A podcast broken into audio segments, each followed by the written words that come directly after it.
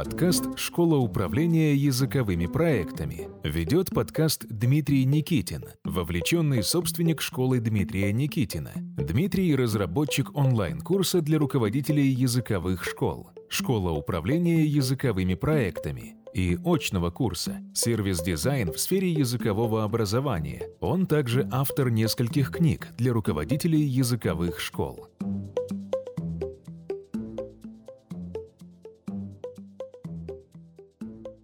Дорогие друзья, здравствуйте. Меня зовут Дмитрий. Я работаю в школе Дмитрия Никитина. И добро пожаловать в новый эпизод подкаста, уже какого-то далекого сезона. Подкаст называется «Школа управления языковыми проектами». И мы беседуем с руководителями языковых школ, с вовлеченными собственниками, с наемными руководителями а, также с преподавателями-фрилансерами в этом сезоне, наверное, будем разговаривать, потому что тема актуальна для них тоже. И говорим мы, а вот уже четвертый, если память не подводит, подкаст про такую тему, как э, создание образовательного продукта методами сервис-дизайна в сфере языкового образования. Звучит как бы все это долго, а на самом деле это может быть, да, долго, но поверьте мне, увлекательно. И говорим мы в этом сезоне про создание образовательного продукта в основном в частных языковых школах, для детских центров это тоже может подходить, но я продолжаю говорить, что мой главный все-таки клиент– это владелец или руководитель языковой школы и преподаватель фрилансер, потому что фрилансер, я считаю, вы помните, маленькой языковой школой самой по себе. В предыдущих эпизодах мы говорили, что такое, собственно говоря, образовательный продукт. Мы анализировали матрицу Boston Consulting Group, Matrix, понимали, как можно применить эту матрицу к нашему бизнесу и LT-индустрии в России для создания портфолио наших образовательных продуктов и понять, с каким продуктом что делать, какой продукт двигать э, в сторону масштабирования, а с каким продуктом приостановить работу, ну и так далее. И в предыдущем эпизоде мы говорили про такой инструмент, как создание аватара клиента, аватара ученика, аватара родителя, аватара преподавателя. И таким образом мы подошли, если честно, к исследовательским методам работы, потому что создание аватара считается уже ну, неким исследованием. Послушайте эпизод, если его не слушали, очень рекомендую. А сегодня мы пойдем дальше. Сегодня мы поговорим про новый метод исследования, про два метода исследования, расчет индекса потребительской лояльности, он же NPS, Net Promoter Score, и поговорим мы также сегодня про опросники различные, которые можно делать в языковой школе.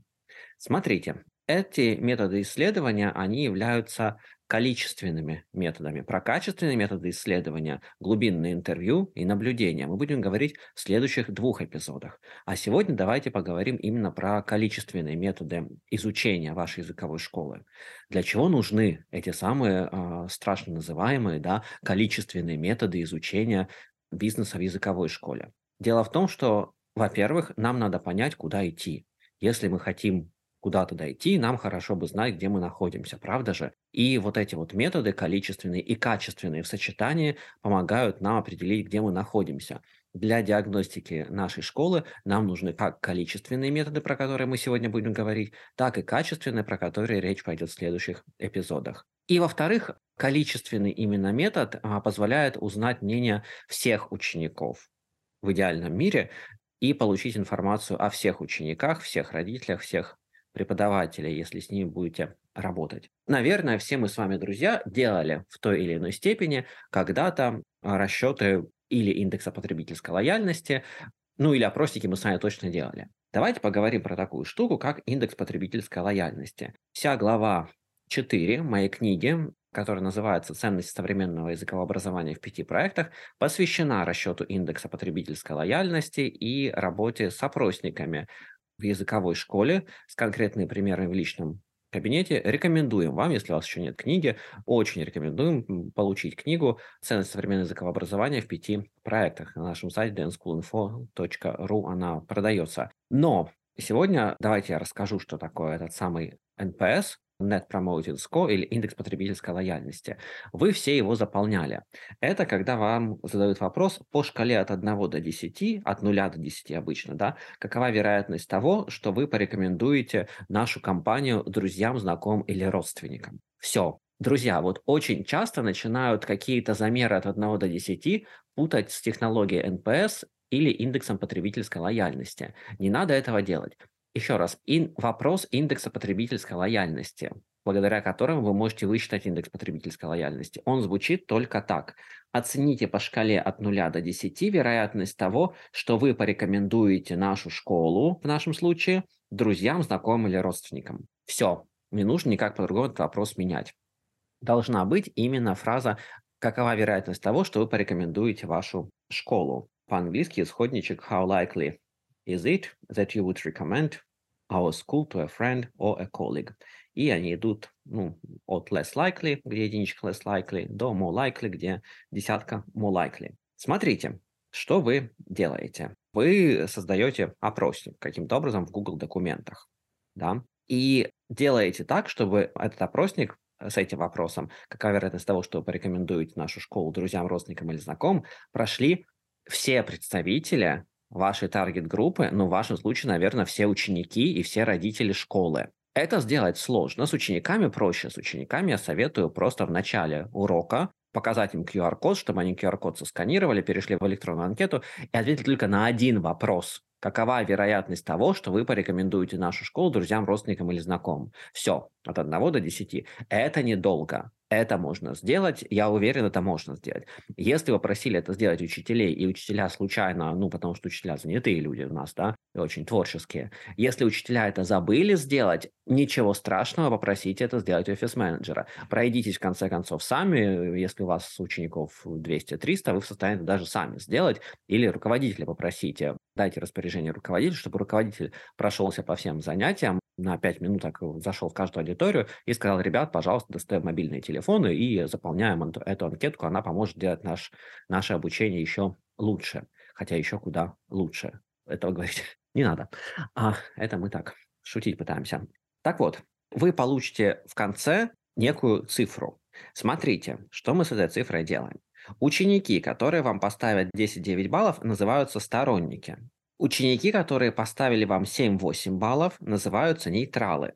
И ученики, которые поставили вам 0,6 баллов, называются критики. Пойдемте с критиков. Критики от 0 до 6 баллов, которые вам поставили ребята, это недовольные клиенты. Они с вами досиживают еще немножко, потому что оплатили абонемент, да, или потому что дергаться в середине года не хотят, и они от вас уйдут. С ними надо работать, они не только уйдут, они еще и будут негативно в вашей школе отзываться. И поэтому нам очень важно, чтобы NPS заполнило 100% учеников и 100% родителей, чтобы мы нашли вовремя этого самого критика. И очень важно в NPS не делать NPS анонимными чтобы в NPS была фамилия и имя ученика и группа, в которой он учится. Это обычно не делает, так как это все равно анонимный для преподавателя опрос, он не знает, что ставят ученики.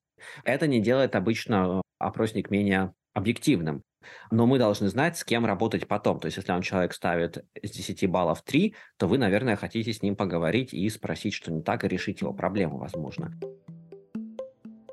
Хотите попробовать на практике инструменты создания образовательных продуктов? Присоединяйтесь к очному курсу «Сервис-дизайн в сфере языкового образования». Регистрация на сайте dnschoolinfo.ru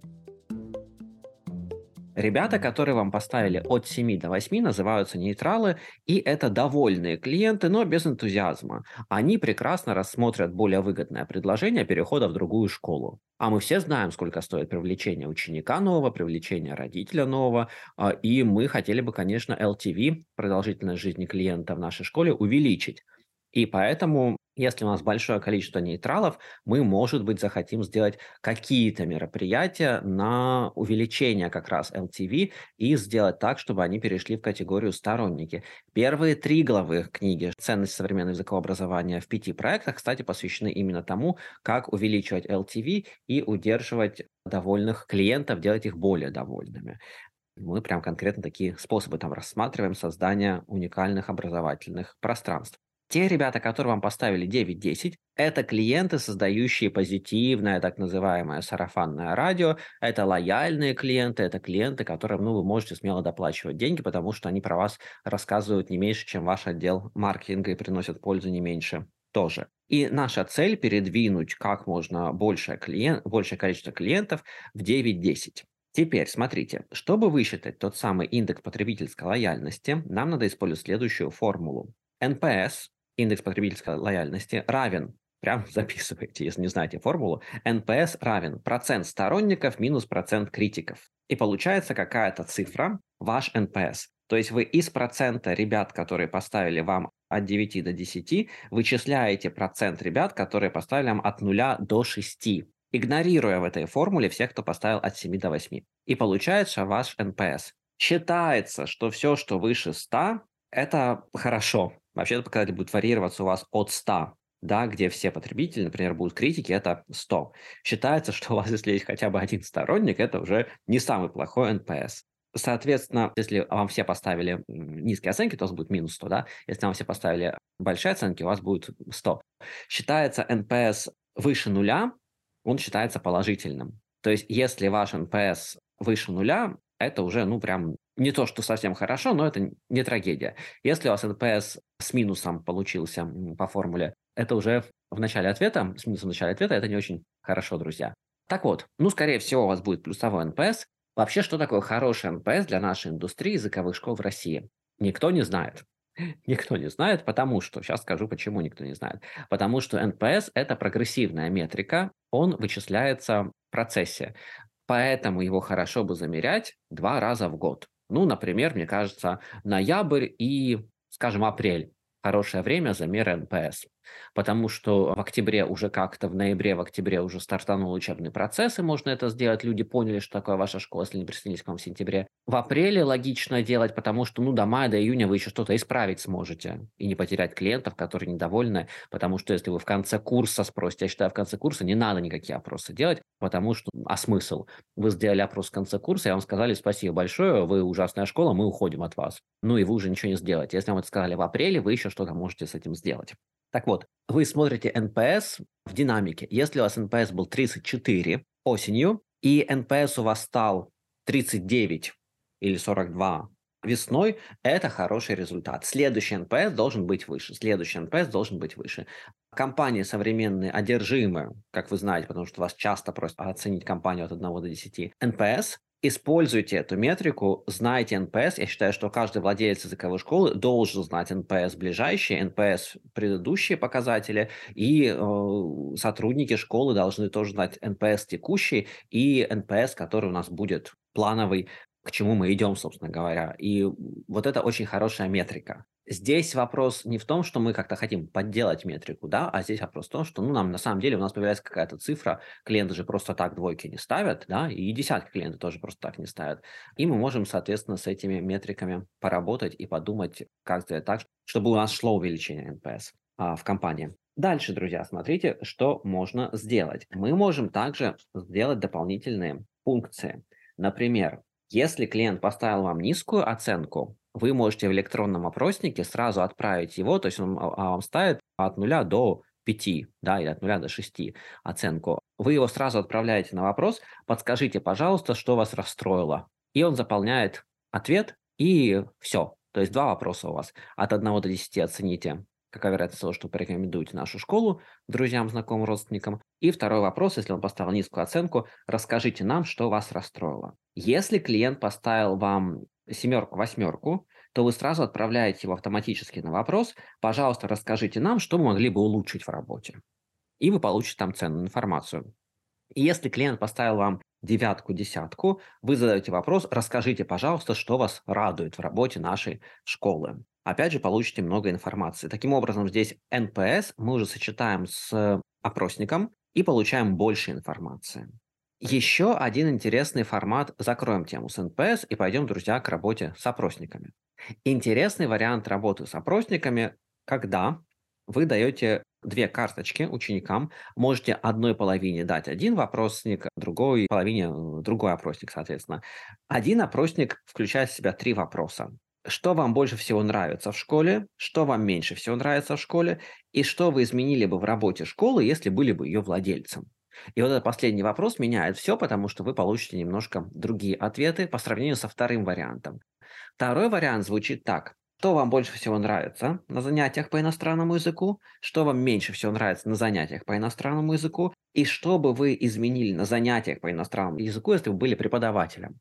Вы понимаете, да, коллеги, что у нас, если первый вопрос был направлен исключительно на административную составляющую, что бы вы изменили, если бы вы были владельцем? Скорее всего, вам про административные составляющие расскажут. И что бы вы изменили, если бы вы были преподавателем? Здесь мы уже идем в сторону академической части работы школы. Вот эти два опросника мне очень нравятся. Ну и любые другие вопросы, которые вы можете задавать. Вы можете задавать своим ученикам, что нравится на уроках, что бы вы изменили в системе оценки знаний, какая вероятность того, что вы порекомендуете нашу школу, посещаете ли вы наши дополнительные мероприятия, ну и так далее, и так далее. То есть много вопросов можно а, задавать, но помните, что чем меньше вопросов мы задаем, тем более качественные ответы мы получим. Поэтому я рекомендую начать с NPS. От 1 до 10 оцените вероятность, что вы порекомендуете нашу школу друзьям или знакомым. Добавил бы по одному вопросу вариативному, что вас расстроило, что могли бы улучшить, а, что вас радует, в зависимости от того, какую оценку поставил ученик. И, может быть, здесь я бы остановился, если бы честно. В крайнем случае я поиграл бы с вопросами, что бы вы изменили, если бы были владельцем школы, и что бы вы изменили, если бы вы были преподавателем на уроках уже по иностранному языку. И вот эти вот от одного до трех вопросов вам дадут очень много информации, что делать с этой информацией? Эту информацию, друзья, надо читать. Сначала ее надо читать самостоятельно. Потом ее надо читать вместе с руководителями, потом ее надо читать вместе со всеми сотрудниками на сессии, на собрании персонала, и потом нужно ее структурировать каким-то образом и на основе полученной информации делать планы изменения, планы улучшения работы. Вот это очень важно, потому что очень часто я видел, что анкеты в школах проводились, опросники в школе проводились, NPS высчитывался, но при этом NPS нигде не определялся, нигде не фиксировался. Друзья, фиксируйте NPS. Вам важно знать, как NPS за 2, за 3, за 7 лет меняется в вашей школе, потому что это, ну, ключевая метрика клиентского счастья, если желаете. И я также видел школы, ну, где просто не читали даже то, что было написано. А это надо читать. Когда не читаете то, что пишут клиенты, клиенты это чувствуют, и в следующий раз они вам анкеты не заполнят. Я считаю, классно показывать все анкеты, все ответы э, всем сотрудникам на сессии, чтобы они вот работали с этими данными и их структурировали, создавали driving questions и action plans на основе именно данных конкретных, которые они получили.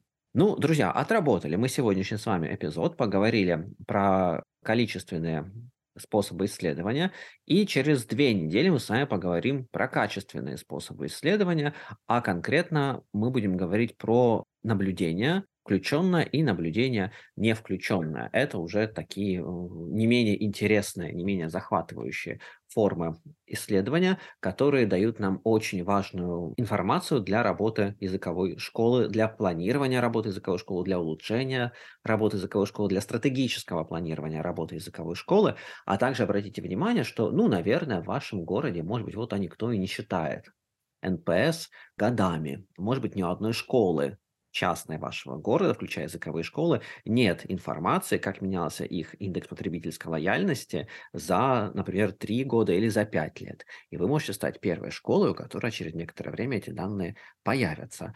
А эти данные, они очень сильно отстраивают вас и открывают вам совсем другие перспективы роста и горизонты планирования. Просто вот эта вот мысль Думайте, когда делаете эти несложные шаги по высчитыванию NPS, не забывайте, что маленькие шаги, очень простые шаги, которые мы делаем каждый день, они как раз ведут нас к тому, что мы становимся the school, а не крутимся постоянно, как белки в колесе, а, в парадигме a school, которых очень много. Услышимся с вами через две недели. Хорошего дня и до свидания.